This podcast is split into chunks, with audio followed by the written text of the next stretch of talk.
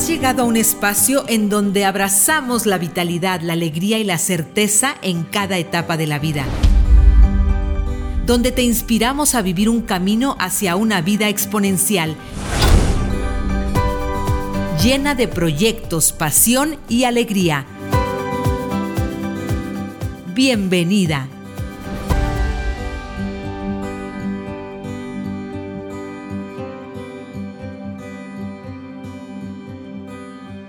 Cada mujer emerge como una composición única, una sinfonía de vivencias entrelazadas. Al adentrarse en el tercer acto de su vida, tras recorrer años de emociones, desafíos y triunfos, se encuentra en el escenario de una nueva armonía. La música se erige como la metáfora más pura de esta etapa, una partitura que en cada nota relata la historia viva de su ser. Es una melodía que abraza los recuerdos atesorados en el pentagrama de su memoria. La música se convierte en la banda sonora de sus días, tejiendo una red de experiencias, alegrías y aprendizajes.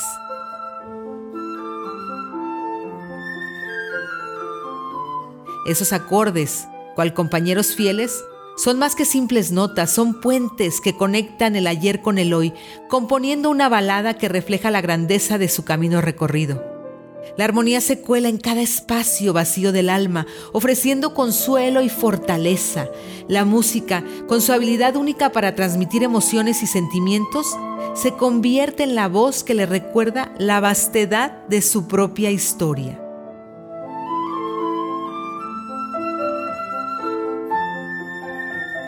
La música, como el eco del alma, una melodía que persiste y en ella se revela la belleza de una vida que se convierte en un legado musical, una partitura que resuena eternamente en el corazón de quienes han sido testigos de su brillante interpretación en este escenario llamado vida.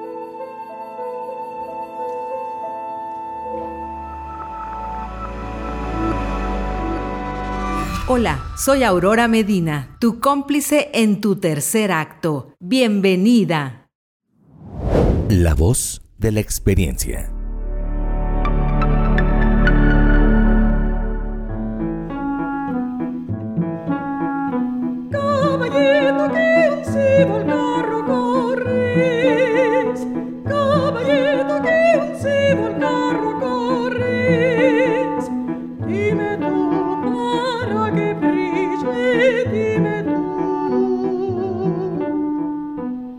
En el escenario de la vida, la melodía se teje con pasión y dedicación. Y hoy, en el compás de nuestro podcast El Tercer Acto, nos acompaña un artista cuya música ha resonado en las almas de muchos.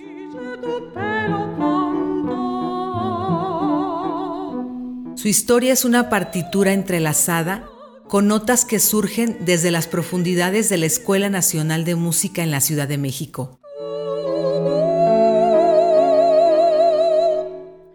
Ahí, entre acordes de clásica maestría, ella encontró la armonía en las sinfonías del arte.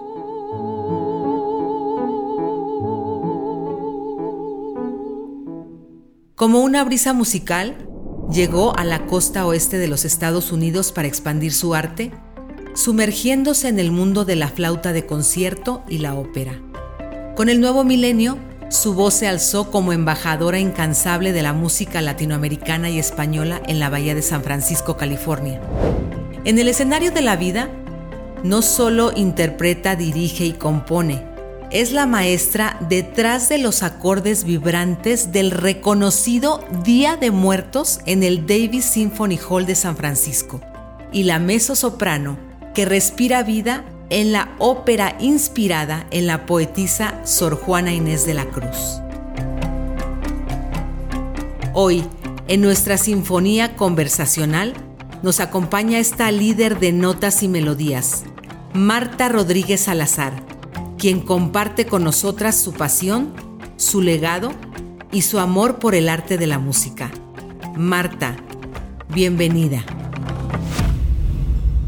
Aurora, qué bella introducción. Nunca me habían hecho tan linda introducción. Muchas gracias por tu invitación. Con todo gusto, Marta, te la mereces. La primera pregunta que yo te quiero hacer, Marta, es qué se siente tener tanto talento y haber hecho tantas cosas. Me siento afortunada. Cada día que me despierto, cada día que veo por mi ventana todas las cosas maravillosas que la vida me ha dado. Ah, me siento muy, muy orgullosa de poder hacer lo que hago, de poder haber tenido esa visión de comunicación, de poder transmitir por medio de la música algo que yo quería decir, que en un principio de joven no sabía qué era.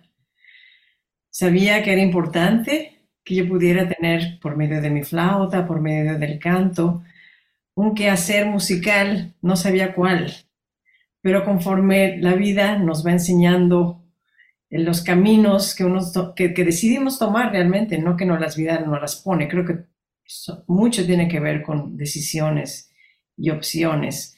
Y de repente me doy cuenta que pues sí, o sea, el hecho de tener esa habilidad de comunicación, de poder comunicar y hacer puentes de comunicación entre muchas comunidades, y ser un músico comunitario, que creo que eso es lo que yo eventualmente descubrí hace unos 15 años, ah, pues me, da mucho placer y mucha alegría de poder hacerlo, de ser mentora también a jóvenes, sobre todo mujeres, jóvenes mujeres que, que están queriendo hacer algo en el arte, en la vida, que son mis alumnas, que son gente que yo conozco en la calle, gente que me ve. Entonces, bueno, pues yo no sé, es, es, es un gran placer poder hacer lo que hago.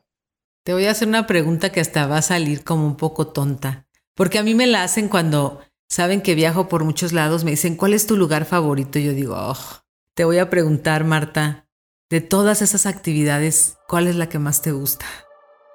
Todas, porque además cada una en diferentes momentos de mi vida o del día o de, la temporada me, dicen, eh, échale por aquí o échale por allá y luego se entrecruzan los caminos, ¿no? O sea, Fíjate que esta pregunta que me haces es muy interesante porque por muchos años en la escuela de música, allá en la Ciudad de México, yo quería pues, ser flautista, pero también me gustaba mucho cantar, entonces decidí que quería hacer las dos. Y para, para un poquito, un, poquito en, en, esa carrera un poco rígida de la música clásica, era así como, bueno, pero tienes que decidirte. Una cosa te tiene que gustar más que otra, ¿no? Pero, pero, ¿cómo? Hasta que entendí que no, que se puede, se puede hacer y no hay preferidos todo es conforme uno lo, experimenta, uno va sintiendo cuál es la necesidad en ese momento. el canto alimenta a mi flauta, la flauta alimenta a mi dirección, la dirección alimenta a mi espíritu. Entonces, pues no te puedo decir cuál es porque las todas son importantes.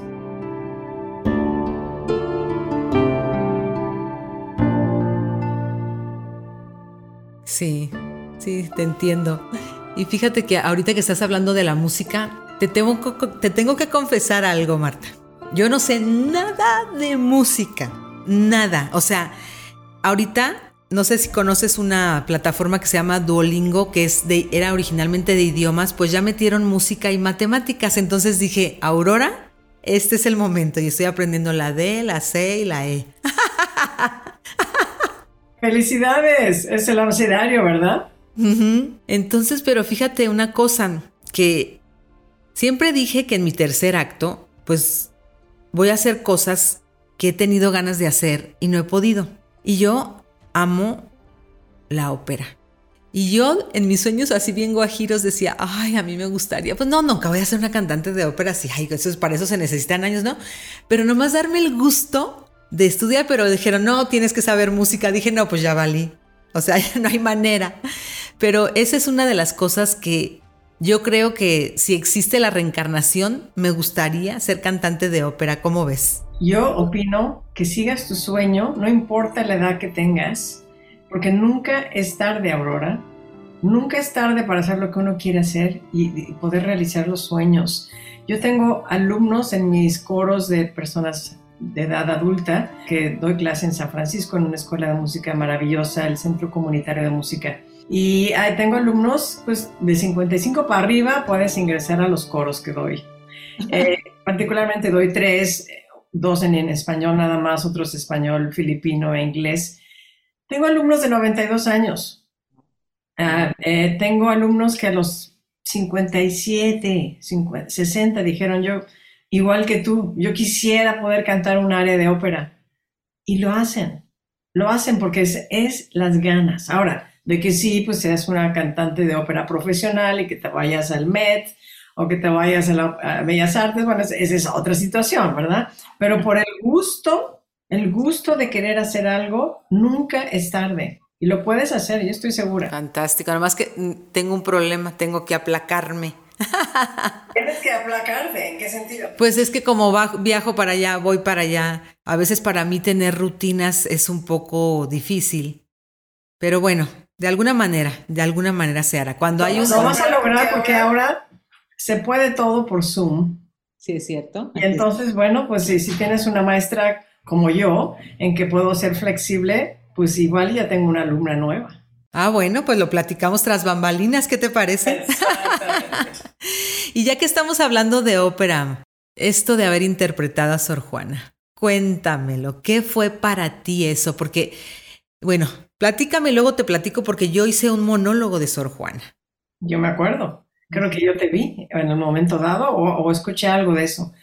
Eh, fue una maravillosa oportunidad el que Fíjate que yo estaba en, mi carrera queriendo pues, cantar más, estaba cantando ya en, varios coros, en varios eh, lugares y de repente oí que había una convocatoria para una ópera de una compositora eh, de California eh, que quería básicamente como que por medio de la ópera y su música, el poder el, el descubrir que, quién era Sor Juana y Sor Juana escribiendo notas, digamos, no notas, este, cartas de amor a la virreina.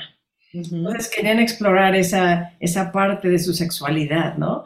Ah, lésbica. Y pues yo, pues, yo encantada de porque, porque además yo sí me identifico, ¿no? Y mi esposa me dijo, oye, pues ¿por qué no te animas? Digo, anímate a, hacer esta audición. Y dije, pues, y fue así que de verdad, no, no pierdo nada. ¿Por qué no? Y, y bueno, pues acabé siendo la, protagonista principal sin de verdad yo así como morirme por el, por el rol, pero yo siento que me tocaba, me tocaba eso.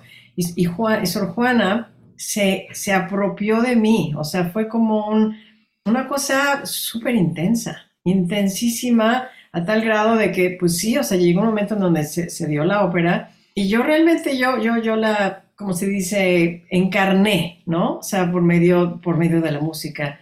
Ah, y, fue una experiencia inolvidable, realmente.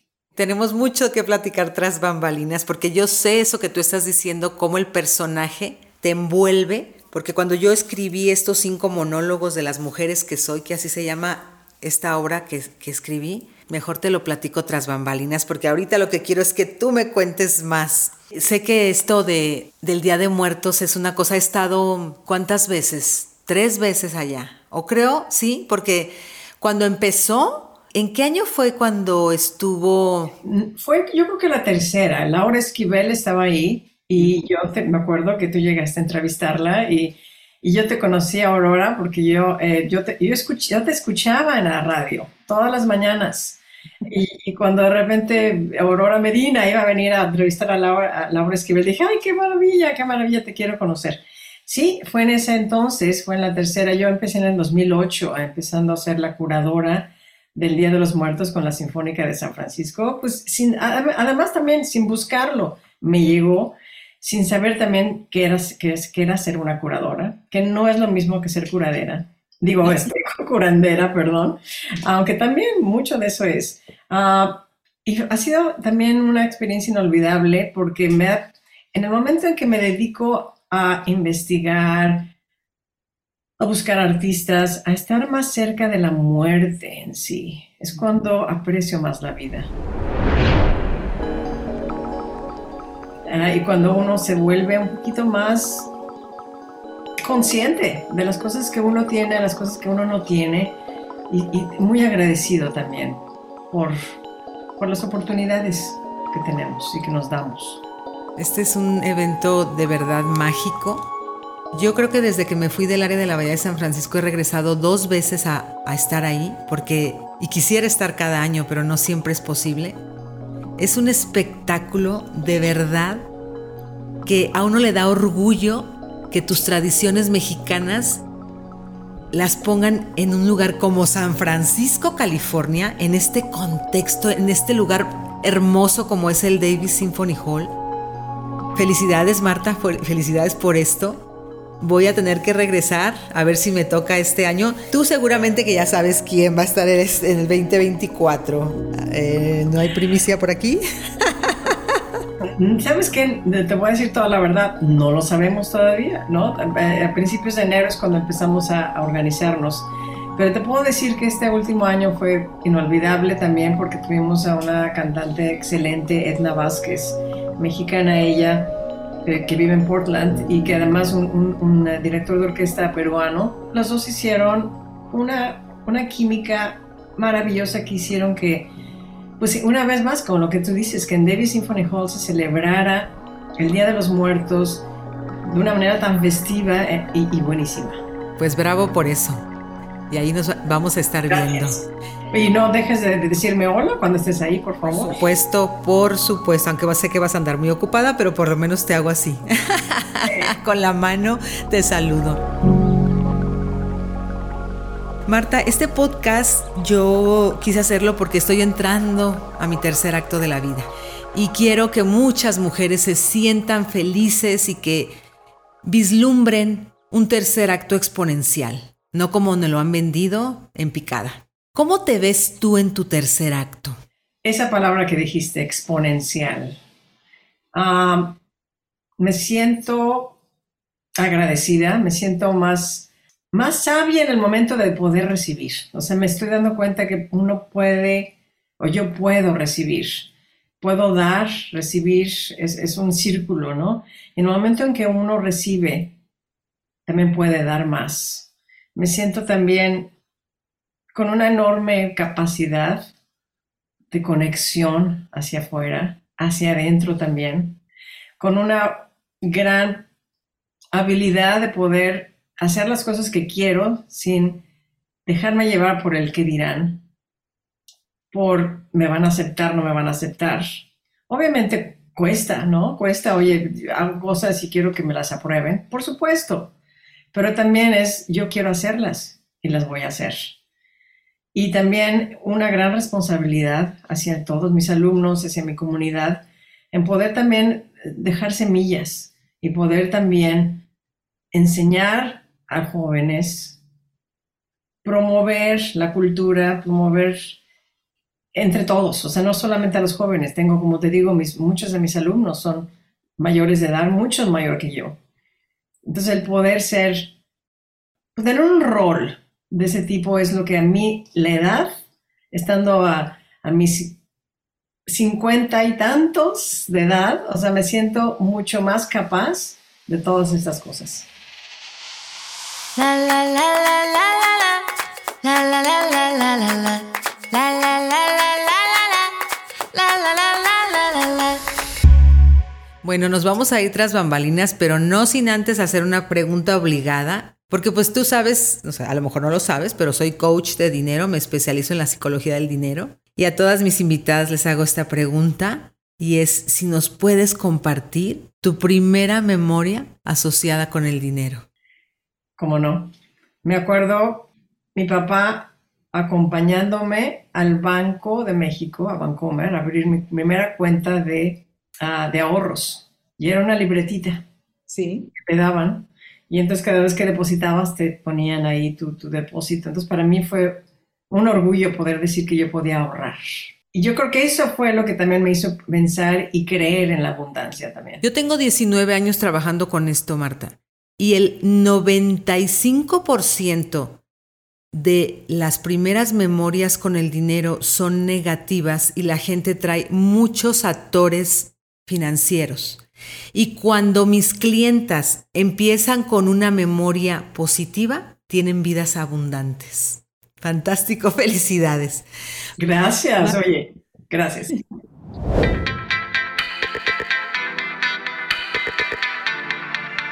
Aprecio tu tiempo. Gracias por estar presente en el tercer acto. No olvides que la vitalidad y la alegría no tienen límite de edad. Sigue nutriendo tus proyectos con amor y determinación. Te invito a que nos unamos en las redes sociales. Estoy como Aurora Medina Psicóloga, tanto en Facebook como en Instagram.